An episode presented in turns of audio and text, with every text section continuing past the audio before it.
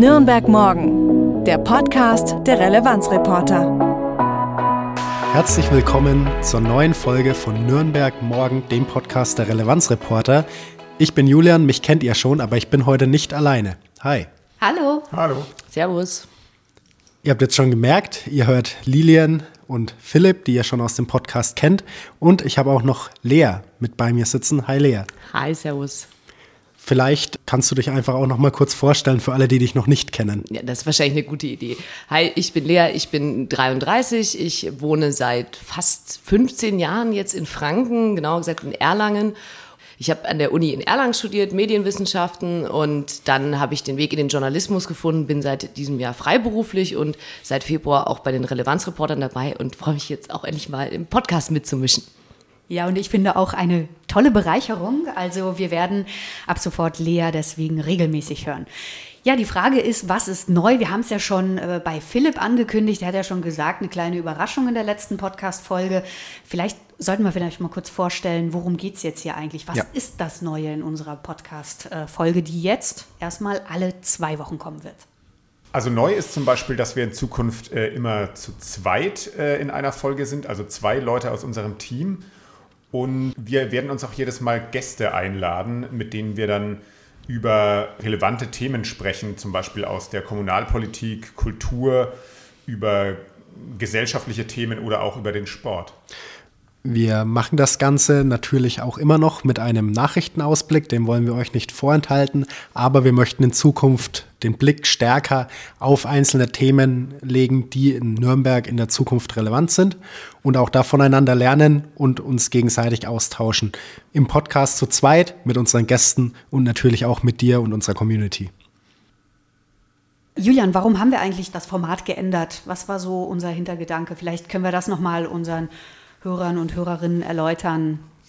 Wir haben festgestellt, dass es in Nürnberg ganz viele verschiedene Themen gibt, die häufig auch über die eine Woche hinaus noch von Relevanz sind und möchten deshalb einfach die Chance nutzen, im Podcast die Themen weiter zu vertiefen und das Ganze nicht nur alleine mehr zu machen, sondern uns auch Expertinnen und Experten an unsere Seite zu holen, die uns dann aus der Stadtgesellschaft oder aus der Region berichten können, wie wichtig diese Themen denn aktuell sind und was auch in Zukunft geplant ist. Genau, und dann kommen wir auch immer auf dich als den lieben Hörer oder Hörerinnen hinzu. Also du kannst weiterhin Themen einreichen, du kannst einfach uns Termine nennen, wie immer an redaktion.relevanzreporter.de. Noch einmal redaktion.relevanzreporter.de. Genau, dann legen wir auch schon los mit unserem ersten Thema. Du kennst das schon. Wir blicken immer, wenn nicht gerade Ferien sind, auf die Politik und die Stadtpolitik. Was haben wir dann heute dabei? Ja, vom kommenden Donnerstag, 11. Mai bis Sonntag, 14. Mai findet in, im Kunstkulturquartier in Nürnberg das zweite Energiewende Filmfestival statt. Und zwar werden dabei insgesamt acht Filme gezeigt, also Dokumentarfilme vor allem, aber auch Spielfilme über den Klimawandel und die Frage, wie können wir unsere Gesellschaft klimagerecht umbauen. Mm, das Festival findet in Kooperation mit dem Referat für Umwelt und Gesundheit der Stadt Nürnberg statt. Und am Donnerstag, den 11. Mai, wird das Filmfestival um 19 Uhr eröffnet. Ähm, Tickets gibt es online. Mit den Tickets, man muss sich, glaube ich, nur anmelden, weil die Tickets, also es ist ein kostenfreies Event. Deswegen schaut mal gern auf die Webseite. Und zwar ist es in dem Fall www.kunstkulturquartier, alles zusammengeschrieben.de slash Filmhaus und das gesamte Programm gibt es dann auf einen weiterführenden Link und den packen wir euch natürlich wieder in die Podcast-Beschreibung. Genau, aber das Thema Klima und Umwelt, das hat uns ja jetzt gerade in den letzten Tagen sehr intensiv beschäftigt. Wir haben ja dazu mal ein Event gemacht und wir haben dazu auch Artikel geschrieben, aber fangen wir vielleicht mal mit unserem Klima-Event an. Worum ging es da eigentlich? Vielleicht könnt ihr das mir noch mal kurz erläutern. Also ich war ja nicht da, deswegen muss Julian das, glaube ich, übernehmen in ja. dem Fall. Genau, wir haben ein Event veranstaltet im Marmorsaal des Presseclubs. Das hieß Klima 2070. Wo steht Nürnberg, wenn die letzte Generation in Rente geht? Man sieht schon, wir haben zwei verschiedene Fokuspunkte gesetzt. Zum einen haben wir sehr weit in die Zukunft geschaut und zum anderen haben wir aber auch die aktuelle Diskussion rund um die letzte Generation und den Klimaschutz mit in unser Event reingenommen. Das Ganze lief so ab. Wir hatten eine Podiumsdiskussion mit verschiedenen Gästen. Da kannst du, Lilian, jetzt vielleicht sagen, wer da bei uns auf dem Podium saß. Genau, also wir haben uns erstmal einen Wissenschaftler geholt, Professor Samimi von der Uni Bayreuth. Der hat als Klimatologe einfach das Ganze erstmal szenisch eingeordnet. Wie steht es mit dem Klimawandel, mit der Klimakrise, wo läuft es eigentlich hin? Dann haben wir Norbert Dischinger dabei gehabt. Äh, das war ein Vertreter, der als Klimaaktivist in verschiedenen Szenen, also von Autofrei über Klimacamp damals in Nürnberg bis auch in anderen Szenen quasi reingucken konnte und aus erster Reihe berichten konnte, wie da die Perspektive ist. Dann haben wir uns extra noch eine Klimajournalistin eingeladen. Und zwar Aline war da, weil sie halt absolut die Expertin ist auf diesem oder in diesem Bereich und uns da auch sehr wertvoll ja, Tipps geben konnte oder auch einordnen konnte, wenn zum Beispiel ein paar Podiumsdiskussionen aufgekommen sind, ist das jetzt der Weg oder haben wir hier wieder nur er sagte, sie sagte und so weiter. Also das war sehr spannend, fand ich. Dann hatten wir noch ähm, den Uli vom Urban Lab dabei. Er ist mit seiner, ich würde sagen, Partizipationsinitiative ähm, sehr stark aufgetreten, hat einfach erzählt, was man konkret in Nürnberg machen kann. Und dann hatten wir noch den Herrn Lehmeier da, das war der Architekt, der spannende Zukunftsvisionen gegeben hat, wie man quasi in der Klimakrise bauen sollte, was tatsächlich möglich ist. Da ging es auch ganz häufig um Stadtplanung. Und natürlich haben wir noch aus der Politik die Umweltreferentin Britta Waldhem von Die Grüne Bündnis 90 äh, auf dem Podium gehabt, die halt so ein bisschen die Stadtratspolitik vertreten hat. Genau. Und was hat dich am meisten überrascht, wo du sagst, boah, das habe ich gar nicht gewusst oder vielleicht auch ein bisschen schockiert oder was dir so einfällt, wenn du drüber nachdenkst? Also tatsächlich war das Professor Samimi, der hat nämlich ganz am Anfang gesagt, äh, sorry, aber wir sind bereits im Worst-Case-Szenario, sprich, wir stehen deutlich über die 1,5 beziehungsweise 2 Grad Durchschnittsklimaerwärmung. Wir sind da wahrscheinlich eher bei 3 bis 4 Grad, hat tatsächlich auch mit unserer Region zu tun, weil wir halt in so einem Hitze-Dürrebecken hängen. Aber die genauen Daten dazu, die werdet ihr später auch alles noch in unserem Nachbericht lesen können, denn da wird Georg aus unserer Redaktion alles noch liefern. Genau, aber das war so das Überraschendste, wo ich ehrlich gesagt wirklich geschockt war, weil ich so ein Grundoptimist bin und immer mhm. gesagt habe, ah, komm, die zwei Grad, das ist so das Schlimmste, das, das kriegen wir noch hin. Und als er dann meinte, äh, nee, nee, nee, also 40 Grad im Sommer wird normal sein. Wir reden hier von 55 Grad und höher in der Sonne. Dann also da habe ich mir dann auch gedacht, oh Gott, was heißt das für diese mittelalterliche Stadt? Kann man demnächst sich Verbrennungen holen, wenn man sich an die Stadtmauer lehnt? Also das war so mein Gedanke. Aber kamen dann auch noch so eher positive Sachen, die man machen kann, weil also mit so einem ja, Szenario ist schon, wenn du sagst, du warst auch selber geschockt, kann man da dann auch irgendwie noch ähm, Energie rausziehen, wo man sagt, man kann selber auch irgendwas machen oder es gibt überhaupt noch Möglichkeiten, da was zu tun oder ist eher so, okay, jetzt ist Feierabend? Wir hatten ja gerade eben auch auf dem Podium ganz viele verschiedene Vertreterinnen und Vertreter, die sich auch schon seit Jahren mit dem Thema beschäftigen, sowohl in der Stadtplanung, dann auch bei Urban Lab mit der Partizipation, die ja regelmäßig in der Innenstadt zeigen, wo der Weg hingehen kann und vielleicht auch manchmal sollte bei gewissen Initiativen und Nachhaltigkeitsaktionen. Und das fand ich schon schön, dass wir zum einen auf der einen Seite diese Klarheit hatten von der Klimawandel oder die Klimakrise ist da und sie ist auch jetzt sehr drängend und wir müssen da was machen. Und auf der anderen Seite aber auch viele verschiedene inspirierende Personen hatten, auch in der Community, im Publikum, die eben Ideen geäußert haben oder vielleicht auch einfach nur ihre Sorge, aber zumindest jeder wusste, dass wir jetzt handeln müssen und das hat mir sehr gut gefallen bei der Veranstaltung. Äh, was kamen aus dem Publikum so an Rückfragen oder wurden da auch kontroverse Meinungen geäußert? Ja, tatsächlich kam eine ganz große Kritik auf, dass wir uns quasi immer wieder in derselben Bubble befinden. Stimmt schon, kann man schon sagen. Also die, die da gekommen sind, die machen sich Sorgen ums Klima. Ja, das waren jetzt nicht irgendwelche, die gesagt haben, oh, Klimawandel gibt es nicht oder so. Äh, das stimmt, aber andererseits fand ich, dass wir sehr schön Input auch bekommen haben, was man konkret tun kann. Da möchte ich jetzt auch nicht so viel verraten, denn tatsächlich wird es diesen Nachbericht geben. Eins kann ich sagen, was auf jeden Fall sehr heiß diskutiert wurde, ist das Thema Energie, weil wir uns ja gerade in diesem Winter in der Energiekrise befunden haben oder auch noch sind. Ähm, ja, was gibt es denn da für Alternativen? Und dann natürlich auch die Planung von Mehrgenerationshäusern, beziehungsweise wie kann man jetzt in so einem großen Haus, wo es halt viele Wohnungen gibt, umswitchen auf Wärmepumpen. Ist das überhaupt möglich? Auch diese Sachen wurden durchdiskutiert. Es gab ganz viele Fragen auch äh, überhaupt zur Stadtplanung, also ähm, wie die kleinen Einfamilienhäuser, ob die sich jetzt alles mit Photovoltaik zupflastern sollen.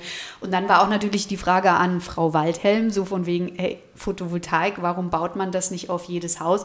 Und sie hat es auch nochmal erklärt, dass zum Beispiel gerade in unserer Stadt Denkmalschutz echt ein Thema ist und das fand ich eigentlich auch ganz schön, um nochmal diesen Gedanken aufzunehmen, wie schwierig es eigentlich auch ist, Sachen konkret oder ganz schnell umzusetzen. Also das war ganz nett, dieser Einblick in die Hürden einer Verwaltung. Ja. Genau, und da sieht man schon, dass es ein extrem bunter Strauß an Themen ist, die wir in Zukunft irgendwie beachten müssen. Philipp, du hast dich ja auch schon mal in einem Artikel mit einem Thema aus diesem Bereich beschäftigt. Ja, genau. Ähm, da ging es um das Thema Flächenverbrauch in Nürnberg. Also konkret ging es um ein Bauprojekt äh, in Wetzendorf, wo eben ein, eine Wohnanlage für knapp äh, 3000 Leute entstehen soll. Und da gibt es eben Anwohner, die sich darüber beklagen, dass das eben, wenn man diese Fläche eben zubaut, dann würden dadurch eben so Kaltluftschneisen, die eben gerade im heißen Sommer kalte Luft äh, in, die, in die Stadt bringen sollen, würden dadurch abgeschnitten werden. Und äh, die Stadt würde sich durch Bauprojekte wie dieses noch mehr aufheizen. Und auch die Hochwassergefahr würde weiter steigen, weil ja, weil ja durch, wenn, wenn Flächen zu betoniert werden kann, ja das, das Regenwasser nicht mehr so gut versickern. Und ja, solche Dinge werden dann eben sehr kontrovers diskutiert. Kannst du für mich kurz einordnen, wo Wetzendorf ist? Als Nicht-Nürnbergerin tue ich mir ein bisschen schwer, das einzuordnen, in welche Richtung das genau. liegt. Wetzendorf ist im Nordwesten von Nürnberg. Also, Damit kann ich also das bei, bei Thon. Okay, das, das ja. kenne ich. Okay, alles klar. Genau, und wir haben ja für dich als Hörerinnen und Hörer auch noch was Schönes vorbereitet, denn es wird auch zukünftig Themengebiete geben, wo du unsere Artikel besser einsortiert äh, lesen kannst. Wir haben uns auch extra fürs Klima ein Themengebiet überlegt. Findest du auf relevanzreporter.de slash Themengebiet slash Klima. Den Link packen wir dir natürlich auch wieder in die Show Notes. Aber da alleine hast du elf Beiträge bereits die wir geschrieben haben. Da haben wir Infografiken von unserer Annette drin. Da wird auch jetzt der Spezial-Podcast reinkommen, denn wir haben beschlossen, dass wir dieses Mal vom Klima-Event keinen ganzen Film zeigen und auch bewusst keinen Stream gemacht haben, so wie bei unserem letzten Event zu Chat-GPT, also zu künstlicher Intelligenz, sondern dieses Mal wird es eine Spezialfolge geben, die du dann natürlich auch in diesem Themengebiet entdecken kannst und die dahinter liegt ist. Also ich würde sagen, klick doch einfach einfach mal rein und du wirst sehen, dass wir da schon wirklich viel gemacht haben und dieses Gebiet natürlich auch weiterhin füllen werden. Man kann sich natürlich auch einen Eindruck verschaffen, wie das Klima-Event war, weil der Norbert hat nämlich einen ganz schicken Aftermovie gemacht. Den findet ihr natürlich auch bei uns auf der Seite und bei Facebook und Instagram. Genau, dazu dann einfach bei Instagram auf Relevanzreporter klicken und dann seht ihr alles, unter anderem diese Podcast-Ankündigung immer auf den ersten Blick. Dann würde ich sagen, kommen wir schon gleich zum Sport. Wir richten ja den Blick bei Nürnberg morgen immer entweder auf den Sport oder auf kulturelle Ereignisse, um auch zu zeigen, was vielleicht hinter den Kulissen oder in Sportarten, die man nicht sofort auf dem Schirm hat, abgeht. Lilian, was hast du denn diese Woche rausgesucht? Ja, tatsächlich haben wir ein bisschen so gewühlt wieder, weil Lea meinte schon vorhin, ne, irgendwie Eishockeysaison ist um Handball, diese ganzen Hallensportarten. Alle durch. genau, deswegen haben wir ein bisschen überlegt, wo geht es jetzt los? Ah, wir sind wieder draußen. Und tatsächlich haben wir hier in Nürnberg wieder coole Mannschaften gefunden, die wieder so ein bisschen ähm, einen Sport treiben, der jetzt nicht sofort in unserem Fokus liegt, obwohl wir wieder einen Experten hier in unserer Runde haben, kann ich schon mal verraten. Und zwar diesmal geht es um Football und wir haben die Nürnberg Rams dabei. Die spielen nämlich in der Regionalliga Süd und haben am 14. Mai in Nürnberg einen Spieltag. Und zwar spielen sie diesmal gegen die Neu-Ulm Spartans würde ich sie jetzt einfach mal aussprechen. Also ihr seht schon sehr amerikanisch-englisch alles. Da gibt es natürlich auch äh, garantiert Sparrows, Würstchen und sonst was zu essen am Spielfeldrand. Da wird es auch bestimmt vielleicht eine Tanzeinheit von Cheerleadern oder sowas geben. Aber nur mal ganz kurz eingeordnet. Ich kenne nur das Tamtam um den Super Bowl. Wer kennt sich da aus? Also ich gucke das nie. Ja, Football habe ich Ist mir auch auch mal spät in der Nacht. habe ich mir am Rand mal angeguckt. Ja, worum geht's? Philipp, Football, ist das ein Thema für dich? Äh, nee, ich kenne mich da gar nicht aus. Ich verfolge tatsächlich die NFL, die US-amerikanische NFL, relativ regelmäßig. Wow, das wusste ich doch. Wir haben hier unseren Sportbegeisterten. Okay, nur noch mal ganz kurz zu den Nürnberg Rams. Die haben natürlich auch eine Webseite, da könnt ihr auch gucken, äh, wann sie aktuell spielen. Also unter www.nürnberg mit UE minus Rams also rams.de. Den genauen Link packen wir euch natürlich wieder in die Shownotes. Da könnt ihr gucken, wann sie spielen, wann sie ihre Heimspiele haben. Nämlich dieses Mal am 14. Mai um 15 Uhr in der Karl-Steigelmann-Straße, also auf dem Zeppelinfeld am Dutzenteich. Und Tickets gibt es hier ab 3 bis 7 Euro. Kinder unter 12 Jahren zahlen nichts. Und jetzt möchte ich endlich diesen Sport erklärt bekommen. Was willst du denn wissen? Okay, also es ist ja schon mal kein Ball. Ne? Also wir sprechen hier von der Pflaume, dem Ei oder wie? Dem Ei. Dem also ich würde sagen, in Deutschland spricht man vor allem vom Ei. Okay, okay. Und äh, wie viele Leute stehen da auf dem Feld und muss man tatsächlich dieses ganze Equipment tragen? Ist das wirklich so wichtig?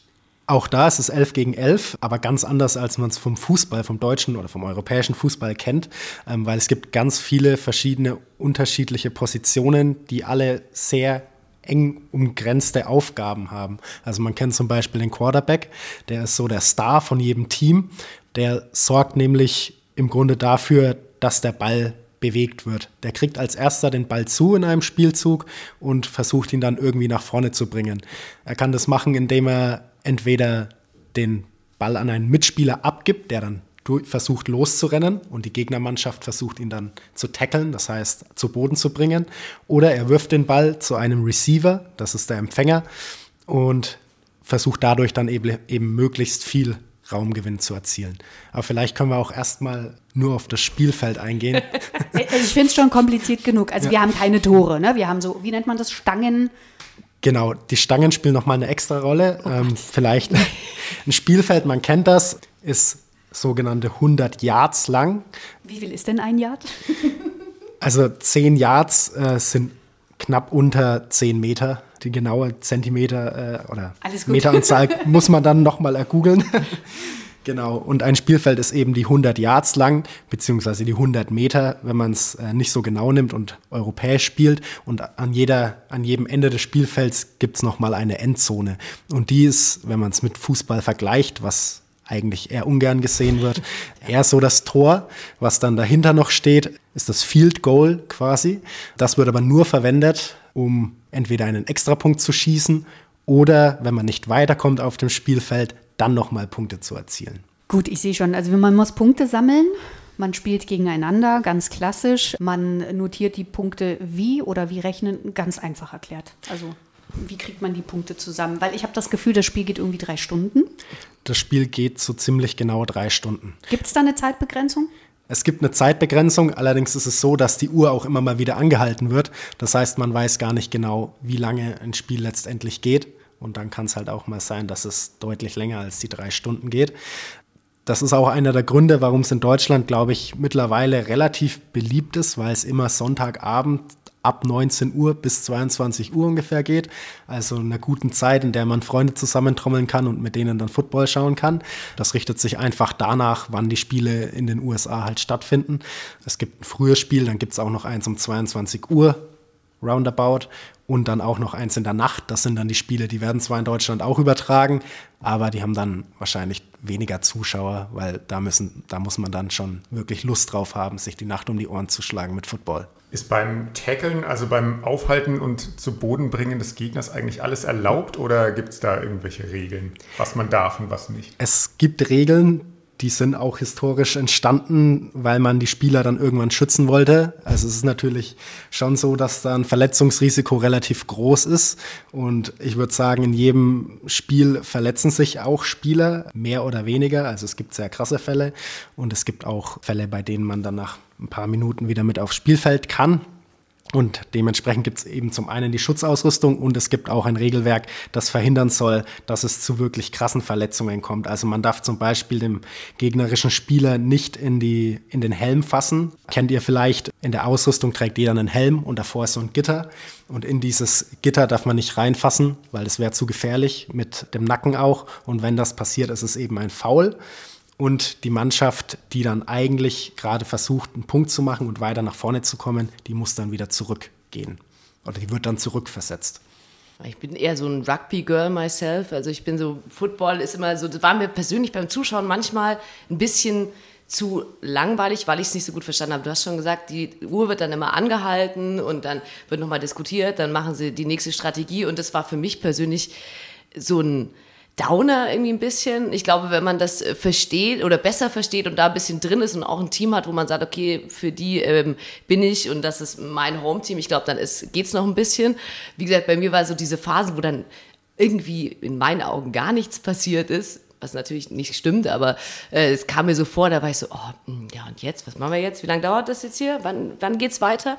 Das äh, gibt es da so Möglichkeiten, wie man sich diese Momente beim Zuschauen irgendwie ähm, schön macht und was macht man da normalerweise? Oder startet man dahin und sagt, oh, ich gucke jetzt. Die Zehn Minuten ins Nichts. Ja.